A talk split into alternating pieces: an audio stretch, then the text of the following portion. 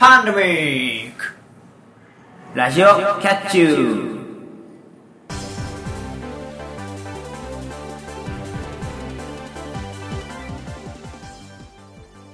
皆さんこんにちはゆあゆです皆さんこんばんは、またたびネコアニです。パーソナリティのキャッチューな2人があなたの心をわしづかみにするために全力疾走で頑張る番組「ラジオキャッチュー」第32回の配信ですはーい。で、まあ、えー冒頭の、えーまあ、パンデミックはいですけれども、あのー最近ちょっとアプリにハマってまして、うんうん伝染病株式会社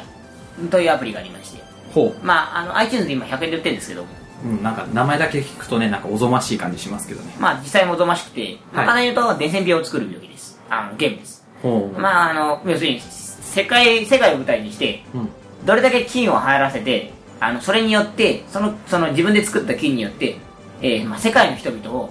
えー殺そう、ほまあ、黒死病を作ってみたりとかねううんそういう、まあ、いわゆる病原菌のシミュレーションを行うゲームなんですけれども、はまあ、いろいろ例えばバクテリアとかあうんパあのパラサイトとかうん寄生虫とかね、そんなものをいろんな駆使して1個選んでそれを、まあ、人類を滅亡に導けるかどうかということを競うゲームなんですけどもほうなんかやっぱり内容的にもおぞましいですねもうおぞましいですねであの僕が一番何が好きっていうかっていうとはい BGM がすごくおどろおどろしいんですねほうほあの突然無邪気な子供の笑い声が聞こえたりとかう、うん急に あのおっさんが咳き込み出したりとかはいはいあの急に心電図が止まったりとかうんあの心電図がピーピーピーピーっていう音が入ったりとかはいはいするのですごいなんか突然ホラーゲームみたいな音が流れてきて、うん超面白いんですよあ面白いんだはもうあの個人的にはそのホラーホラー感があってすごい好きなんですけどいはいで、あのーこう、こう言うとなんかちょっとおかしな人に見聞こえちゃうんですけれども、はいあのその人類が感染していく様と死んでいく様っていうのがグラフでわかるんですよ、うんどんどんどんどんあの世界のマップが赤くなっていってでは最い終的にちょっと赤黒くなって死んでいくんですけれども、うんその死んでいく数値とかあの対抗馬としてこのウイルス対策用のあの薬が開発されていく様とかを見てると、うんすごいなんか数値が動いてて、あ、どんどん俺がこの世界の覇権を握ってる感じ。みたいなのがすっごい面白くなってきちゃって。ああ確かにね今までの流れうん。を聞かないでそれだけ聞いたら頭おかしいんじゃないかな頭 おと思かしいいでますすけけど、どまあその最近が流行っていく様。あーで、これ自分の名前つけたりとか、人の名前つけたりするのが、うんすっごい面白いんですよ。うんで、なんか仲間内で結構やってるんですけど、うんそそのゲームもまだ仲間内でやる。おな前の名前つけたわって言いながら、はあやばい、お前、お前日本制覇したわとか、日本人全員殺したわとか、そんなことやってて。はいはお前、どんどん感染しないんだけど、どういうことなんとかやり始めたりとかして、結構楽しいんですよ。いなるほどなんでなんかちょっとおすすめだなぁなんて思いながらはいまあね名前の通りおぞましいゲームですけども、 うんそういうのがね好きな方はこう暇つぶしとかにそうですやってみるのもいいんじゃないかと思いますはいというわけで本編に入ります今回はお悩み相談コーナー「キャットと U」をお届けしますさらに後半では「早口トライアル」をお送りしますそれでは始めましょうラジオキャッチュー第32回今回もキャッチュー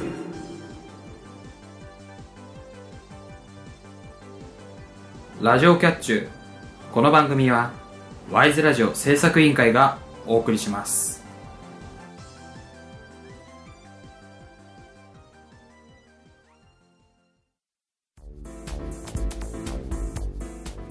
ワイズラジオ制作委員会がお送りするポッドキャストステーション。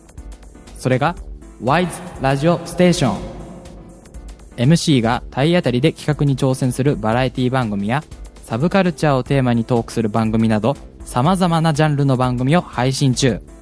検索するときは、ワイズラジオ。Y と S の間にアポストロフィーを忘れずに。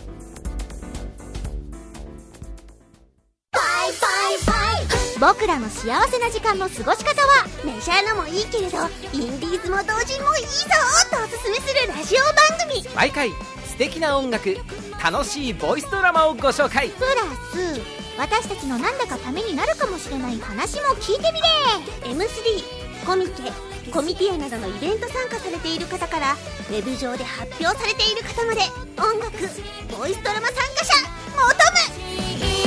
む1年目はお便りが1通だった。 2年目は2通を目指そう1通ずつお便りは随時募集中ラジオキャッチューキャットと U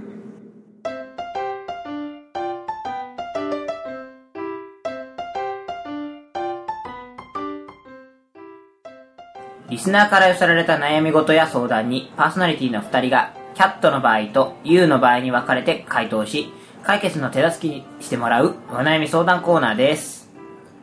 はい。えっ、と、これもね、初めてかなコーナーとしてやるのうは。んちゃんとしてやるのえっ、とまあ前回は例題としてね、うんまあ、僕がポイントカードを忘れるようなんて言ったら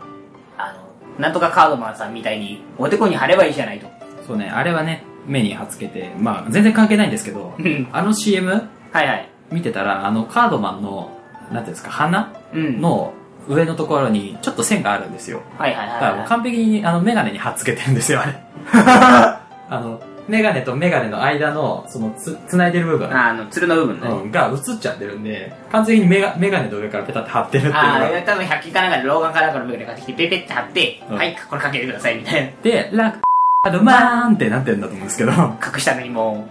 う、まあそんな感じでね、はいあの、まあ、いろいろな、いろんなね、理由をつけながら、そうそういろんな場合、あの、二人の場合で、まあ、ちょっと回答のね、手助けになるかなと。そう。ね、前回は僕だけうんがやりましたけど、今回はね、猫兄くんもキャットとして、あの、回答してもらうので、それで、キャットの場合は初回答ですね。そう。なのでね、まあ、どんな回答が出るか、ね、ちょっと期待したいんですけども。はい、じゃあ、早速やっていきましょうか。はい。というわけで、えっ、と、今回なんですけども、まあ、あの、お便りとして、うん。そのお悩みが来なかったので、はいまあね、できたばっかですから。まあ、しょうがないですね。うん今回は、えっ、と、ワイズラジオ制作委員会の、えースタッフはいはいはい。に、なんか、ちょっと悩んでることないっていう、なるほど、なるほど。聞いてま、回りましたか。うん聞いたら、あの、来たんで、はい。じゃあ読みたいと思います。はい。えースタッフ T からいただきました。ゆわゆさん、猫兄さん、こんにちは。こんにちは。じゃあ、たまに寒くない日が来たかと思えば、急激に寒い日が来たりと、気温の変化が激しい季節ですね。うん。特に自分は気温の変化に弱く季節の変わり目になると体調を崩してよく風邪をひいてしまいます季節の変わり目になっても体調を崩さないコツを教えていただきたいですこの冬を乗り切るためにもよろしくお願いしますと、はーい。うん、いただきましたなるほど、なるほどね。あの最近はね気温の変化が激しくてうん。ねちょっと暖かいなと思ったらまたすぐ寒くなったりしてはいはいはいはねあの体調を崩しやすいい。うん。となので体調を崩さないコツ教えてほしいとなるほどいね。うわけですけど、猫兄くんはどうですか体調はそうですね。今んとこすこぶるいいんですけれども、最近ガシガシとスタミナをね、うんあの、削られているので、あはいの、まあ、某論文によってですね、はい。研究室止まりが増えちゃって、うんちょっと、あだんだん体力が削られてる感はあるんですけれども、まあ、おおむね風邪はひかない体質なので、うん。季節の変わり目意外と風邪ひかないんですよ、私ね。おあの、まあ、そうですね、まあ、そういう人からおすすめな方法としては、うん。その、よく大体風邪ひく人の特徴として、服を選ぶときに、まあ、いいよね、この服で、とか、言う人が大体季節の変わり目で風邪ひくイメージがあるんですよ。ほう例えば、昨日暖かかったから今日も暖かいだろう、みたいなうん。のがあるんですけれど、まあ大体そもそも、あの、寒くなるタイミングって大体来るじゃないですか。例えば、9月から10月ぐらいでワンダンク下がって、10月から、11月から12月でもっと下がってなって、まあ、ピークが大体1月じゃないですか。はいはい。なんで、もう1月ピーク来るって分かってんで、1月の間は少し暑いぐらいの服を着た方が、風邪はひきにくいなっていうイメージがあって、うん。要するに、外と中の寒暖差を増やしてはいけないので、うん中にいる時に暑いなと思わせて、外に出るとちょっとこの服だと涼しい、あの、やっと快適な気温になれたみたいな、ぐらいの服装をするとね、うん。割と体調崩さないのかなと、いう感じはしますね。じゃあ、えっ、と、その、体調を崩さないコツの回答としては、キャットの場合、ちょっと暑い大変な服装にする。なるほど。そうね、だから、中だと、ちょっと汗ばむなぐらいにしといて、外だと、快適ぐらいの、うん。まあ、服にすると、この冬乗り切れるんじゃないかと。はい。いう感じですね。えーと、じゃあ、僕ですけども、まあ、僕もね、結構、季節の変わり目弱くてう、ん。ね、あの、なんですかね、特に夏から秋かなになると、その、気温が下がってくると、急激になんていうんですかね、体調悪くなって、はいはい。うん、なんか、まあ別に風邪をひくとかいうわけではないんですけども、うんなんかだるかったりっていうのが多いんで、うん、割と、なんて言うんですかね、普段から、いろいろ季節が変わり目になったら気をつけてるんですけど、うん。その中でもね、最近、あの、特にやってることを、ちょっと、回答にしたいなというふうに思います。というわけで、ゆうの場合、ホットミルクを飲む。あまあ、その、体調の変化っていうか、体調を崩すっていうのが主な原因っていうのは、やっぱりその、なんていうんですか、不節制だったりー。、うんね、夜更かしだったり、うん。うん。っていう自分のそのなんていうんですかねあの生活習慣あの悪さがその季節の変わり目と相まって悪くなると思うんではいはいはいはその夜寝る前にい。うん。ね温めたミルクを飲むことで、まあ、体が温かくなるのとうんミルクに含まれている成分はい。のおかげで、まあ、眠くなってくるので、まあ、睡眠時間をたっぷりとるとなるほどなるほど。いうのが大事なんだと思います、ああ、なるほどね。うん、体調管理ね。そう体調管理のためにも睡眠は大事だよとなるほど。いうのが、まあ、ゆうの回答です。うんはい。というわけで、二人ともなんか、割と真面目に、真面目に。。ね。ああのの、前回がふざけすぎなんだと俺は思うよ。そうね。うん。だからね、今回割と真面目にはいはいはい回答しました。わかりました。はい。スタッフ T さん、どっちか参考になった方を試してみてください。まあ、どっちでも、どっちも試してくれてもいいんだけれども。そうね。うんより参考になった方をやってみてくくだだささい。い。はい、じゃあもう一個、はい。お悩み来てるんで読みます。はーいえースタッフ M からいただきました。うん。ラジオキャッチューのお二人、お疲れ様です。お疲れ様です。はい、お疲れ様です。もうすぐあれがやってきますね。そう、バレンタインです。ああ、そうだね。うんバレンタインはチョコを贈るのがお決まりとなっていますが、そうね。うんう毎年チョコだと、渡される側も飽きてしまうのではないでしょうか。ん。なるほど。うんそこでお願いなのですが、バレンタインで相手に渡したら喜ばれそうなものを考えていただけないでしょうか。もちろん、チョコレートを使わないものでお願いします。ほお二人の回答を楽しみにしてますという、なんていうんですか、お悩みというより相談う。うん。みたいなのが来ましたね。そうだね。確かにそういえばチョコレートっていうのがやっぱりベーシックなところはあるから。そうね、やっぱ、あの、アレンジするにしても、ん。チョコレートを使ったケーキとか、はいはいはい。ね、チョコレートをその溶かして、また自分なりにアレンジしたお菓子とか、そうだやね。っぱチョコレートを使ったものが多いと思うんで、うん。ここは一切チョコレートを使わずに、バレンタインに相手に渡したい喜ばれそうなものうん。を、えー考えてくれとなるほどなるほど。いうことでございますね。ちなみにちょっとふ、あのーあの、離れ、離れはしないんだけど、バレンタインデーじゃなくて、ちょっとクリスマスの話をするんだけれども。うん、まあ、あの、4ヶ月ぐらい前になりますけど、そうですね。あの、まあ、3ヶ月、4ヶ月ぐらい前ですか。あの、今もちょっと無印でなんか在庫処分みたいに売ってるんですけれども、はい。あの、いやクッキーをその木材に見立てて家を作るみたいな、なんていうのアートクッキーみたいなのあったんですけれどうも、ん、ありますね。あれ見ててすごい思ったのが、これバレンタインデーも使えないかな。ほうほうほう。あのまあ、要するに、あれは、あれはクッキー焼いて、その形に合わせてね、クッキー焼いて、それをまあ、チョコなり、砂糖なりで、ちょっと溶かしてくっつけると。うん。いうやつなので、まあ、チョコを使わないという意味では外れてるので、いや、まあ、覗くんですけれども、うん。回答としてはね。ただ、そういうのを見てると、まあ、こういう変わり種をね、そのチョコの中でも、要するに、どうしてもチョコって言ったって、別にカカオから作ってるわけじゃなくてさ、手作りのチョコだって、はいはい湯。煎して溶かしたのを、好きな形に固な固め直して手作りのチョコレートですって言ってるようなもんだから、はい。手作りの定義ってよくわかんないんだけれども、まあ、クッキーだったらやっぱり、そういうキットを使うにしても、やっぱり本当に材料からこねて作ってるわけでさ。うん。そういう意味では、チョコレートを単純に渡すよりも、いいスイーツだななんて思うんですけれど。ほう。で、まあ、今回はチョコを使わないでということなんで、そうね、一切使っちゃダメだと。はそうですね。い。まあ、なんで僕の中のね、結論としてはもう出てるので、先にサクッとこ回答を言ってから理由を言おうかなと思います。はじゃあ解決策いきます。キャットの場合、チョコがダメならチョコレート色のハンカチを送ろう。い。ほあのー、なんでチョコレート、チョコレート柄じゃなくてもいいんですけど、ハンカチかっていうとう。、うん。あの、ホワイトデーって、意外とホワイトチョコを返す習慣ってなくて、うん、そうね。大体返すものっていうと、結構小物系だったりするんですけども、その中でも圧倒的に多いのがハンカチだと思うんですよ。はあのー、僕は小学校、中学校の時に割とチョコレートをもらったことがあるんですけれども、あ。うん。まあ、大体帰る時はハンカチを返すようにしていて、は特に理由はないんですけども、あの、ハンカチだったら普段使えるじゃないですか。あ。うん。なんでまあ、だって女性もハンカチは誰でも持ち歩きますし、うんまあ、ハンカチって別に多くあっても困らないじゃないですか。うんうんなんでまあ、ハンカチを送ったりとか、まあ、いわゆる実用的なものハンカチにこだわらないですけども、いわゆる実用品とかで、まあ、どうしてもやっぱバレンタインデーに過去をつけたいんだったらチョコレート柄で面白いものとか、ちょっとチョコレートに沿った形でなんかね、あった方がいいのかななんて、僕の中では思います。なるほどまあねなんかさらっとね猫兄くんがそのバレンタインに、ね、チョコをもらった宣言をしてますけどね チョコをもらったからといって恋人ができているわけではありませんので、なるほどねということですけどもはい。じゃあね、えー、と僕の番ですけど、うん。そもそもねあの2月14日はいはい。をあのねバレンタインにね固執しすぎです、まあ、そうですね。まあ、結局そのなんていうんですか2月入ったぐらいから、うん。そういうねチョコレート会社が、ね、バレンタインだから、はいはいはいあの人に気持ち届けようとかね、うチョコでこういうお菓子作ろうみたいなの宣伝してますけどうん。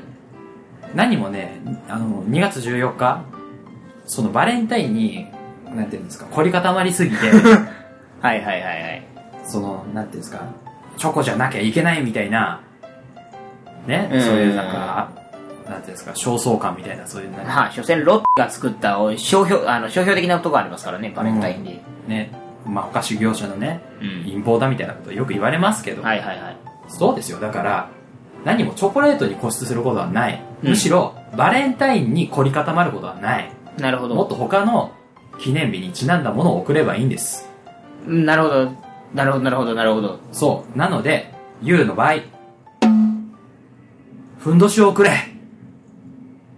まあ、あーうん。はいえー、っと2月14日うん。にふうん。 10とと、 4しってことでしふとしでふんどしの日ああー、っはていいうのがはいは日い。本で正式にうん。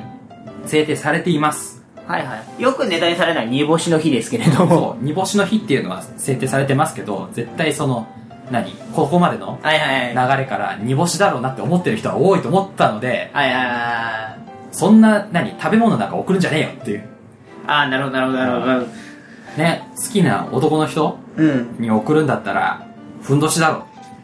問題はさ、ふんどしを男性がもらって嬉しいかという問題があるんだが。好きな子からもらったら嬉しいんじゃないのああー、なるほど、なるほど、なるほど、なるほど。まあそれはねそのなんていうんですかやっぱバレンタインうん。っていうイメージがあるからチョコレートだったら嬉しいですよはいはいはいはいはい。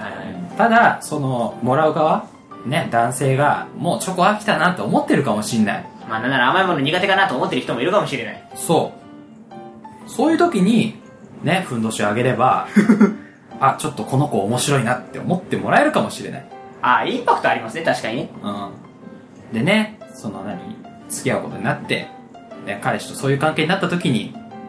こうね、彼氏が脱いだら、あ、私があげたふんどし履いてくれてるとか、なるかもしれ ない。何プレイだよ、もはや。 ね、だから、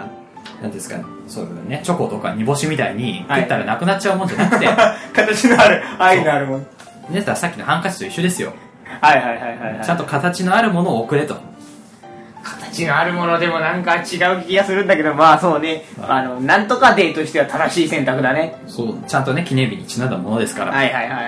い。ね、ちゃんと、その、なんていうんですか、記念日にちなんだ、うんふんどしを、まあ、手作りなり、買ってくるなりして、相手にあげてください。そうですね、ふんどしだったら手作りはうんやりやすいですね。うん、できなくはないんでね。はいはいはいはいはい。はい、というわけで、えースタッフ M さん、えーバレンタイン、その、チョコうんに飽きたのであれば、えーチョコ色のハンカチか、うん。ふんどしを、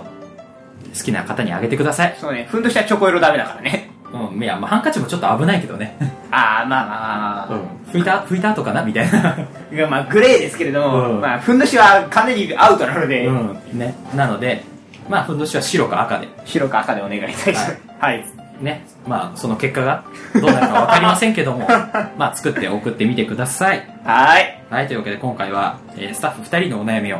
解決しました。はい。では、このコーナーでは、リスナーからのおやお悩みをね、スタッフだけじゃなくて、リスナーからのお悩みを募集しております。どんな悩みでもね、えーキャットとユーが解決したいと思いますので、えーよろしくお願いいたします。以上、キャットと、ゆうのコーナーでした。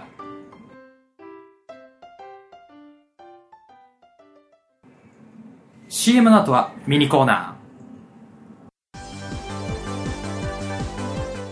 ゆわゆですまたたび猫兄です。僕たち2人がお届けする番組「ラジオキャッチューキャットな猫兄と、」ゆうなゆわゆがあなたの心をわしづかみにするために、全力疾走で頑張ります体当たりで企画に挑む二人の姿をお楽しみください。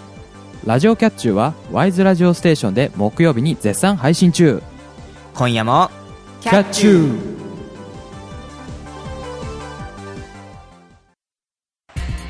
フットボールチャチャ週末を愛するサッカーファンの皆様にお送りする TGA スタジオの番組ですサッカー界のどうでもいい話を飲み屋で話したいけどラジオで話しちゃおうという番組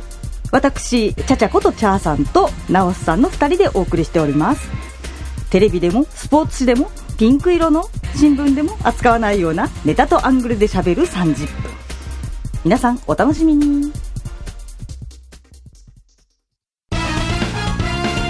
ラジオキャッチュー早口トライア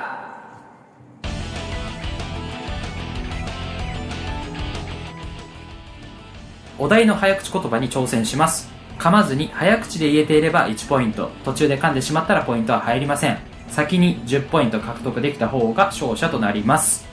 ーはい僕の苦手なコーナーですはいえっ、と29回うん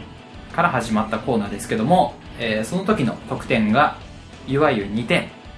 で猫兄くんが1点はいね1回噛んじゃった、え1点差がつきましたうんねなので、まあ、今回からはいまあちょっと判定辛めでもいいんじゃないかなと、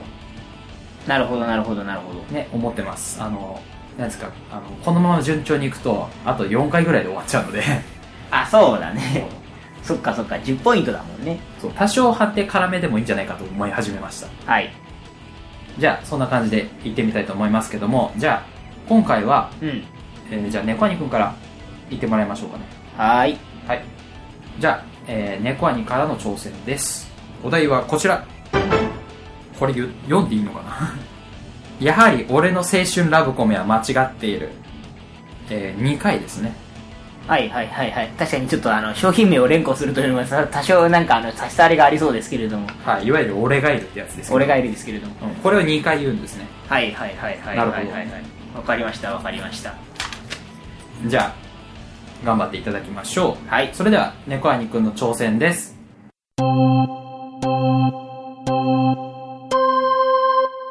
やはり俺の青春ラブコメは間違ってるやはり俺の青春ラブコメは間違っていごめん残念るんあのねタハリって言ってる気がするんだけど最初 嘘一発目のうん初っ端から「サハリ俺の青春ラブコメ」って言ってやるは感りじでやはやはりなんだけど、うんやは嫌に聞こえなかったやあこれを編集して流した時に「やはり」って言ってたらごめん僕は「タハリ」にしか聞こえなかっあじゃあまあ生の感想がたはりに聞こえたということでじゃあバスでいいでしょたはいうまあマジかうんわまあね初っ端からちょっと辛いですけど辛いですけれどもじゃあじゃあ僕はね今のゆわくんのね判断を基準にしてね、はいあの次のじゃあゆわくんのお題の方のね、はいあの判定をしていこうかなと思いますけれどもじゃあ行きましょう、いお題は、えー、ゆわくんの挑戦ですお題はこちら隣の客はよく柿食う客だ3回ですはあまあいわゆる一般的な普通のやつですね早口ですね、うんを3回じゃあやっていきましょうそれでは準備の方よろしいでしょうかはい大丈夫ですそれではゆわくんの挑戦です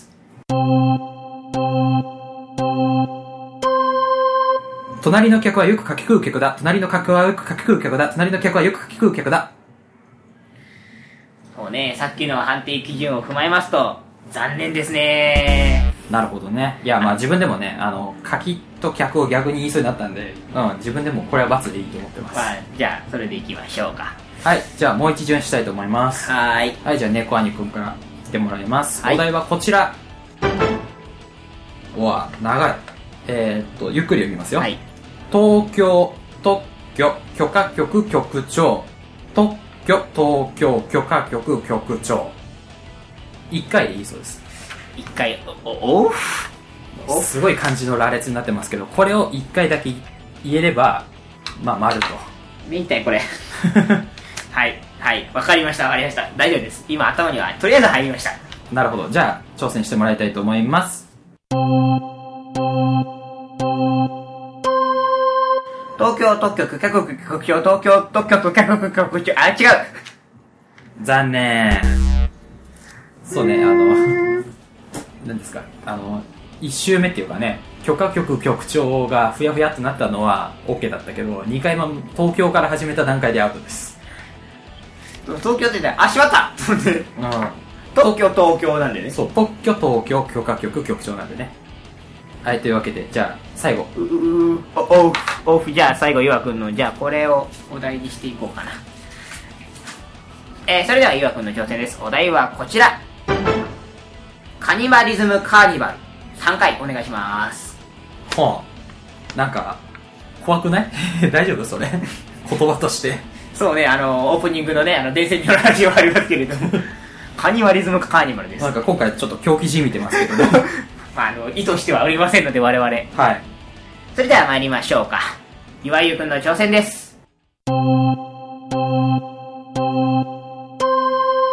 カニバリズムカーニバル、カニバリズムカーニバル、カニバリズムカーニバル。 OK でーす。おお、やったー。やった。今回初丸です。カニバリズムカーニバル。まあなんか、3回ぐらい言ったら噛みそうな気もしなくもないんですけれども、意外と噛まなかったですね。そうね、カニバ、バリズム。カニバリズムが言いにくいんだよね。カーニバルはそうでもないんですけそうど。そうそう。カニバリズムってすげえ言いにくいなとは思ったんで、まあ、言えたので。まあ、あるという感じです。ひらはい。はい。というわけで、えーっと、今回の結果は、ゆわゆが1点追加で3点。猫アニくんは1点も取れず1点のまんま。はい。でしたここの結果をもって次回以降も頑張ります以上早口トライアルでした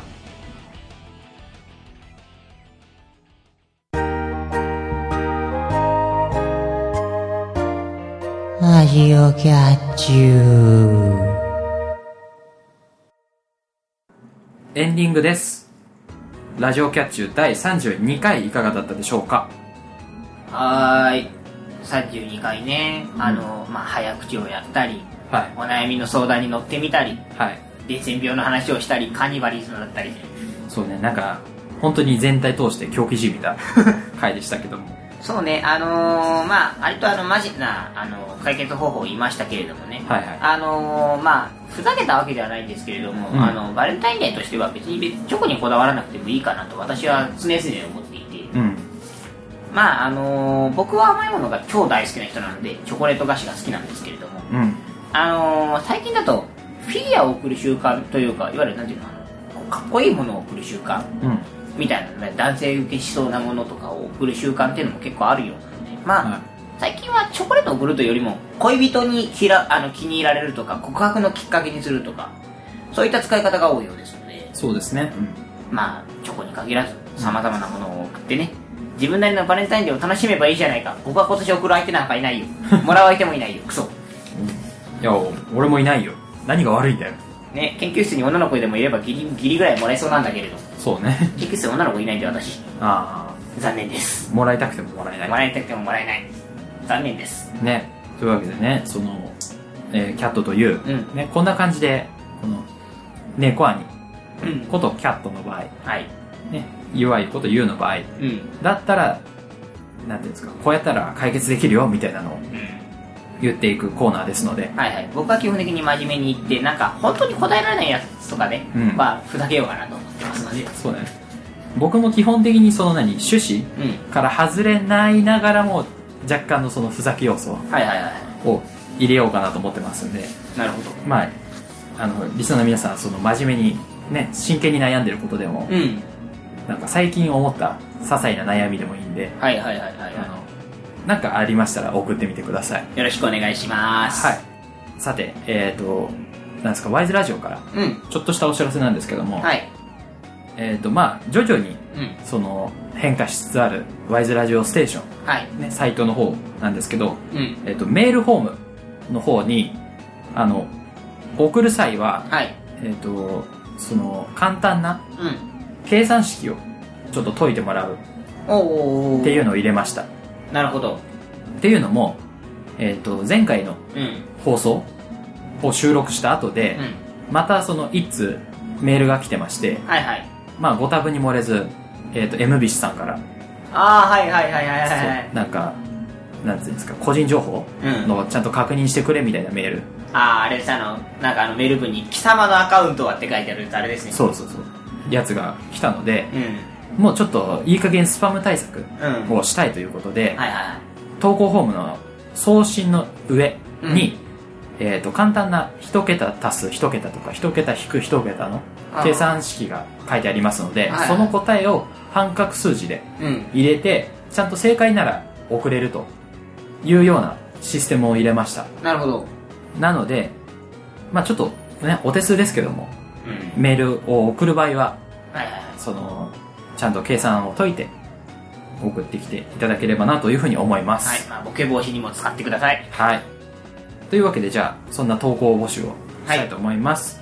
ラジオキャッチューでは、リスナーの皆様からのお便りを募集しています。各コーナーへのお便りや番組の感想フリートークで話してほしいテーマなどぜひ送ってください募集している内容は投稿フォームがあるページで確認できます投稿方法は、メールの場合、wiseradio100-gmail.com、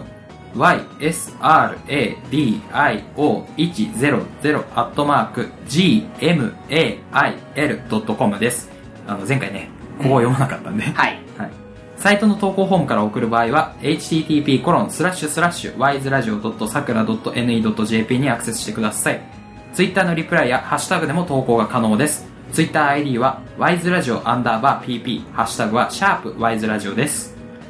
投稿締め切りはコーナーによって異なりますのでラジオキャッチューのページを確認してください皆様からの投稿お待ちしておりますそれではそろそろお時間ですラジオキャッチュ第32回ここまでのお相手はゆわゆとまたたび猫兄でした次回もキャッチューこの番組はワイズラジオ制作委員会がお送りしました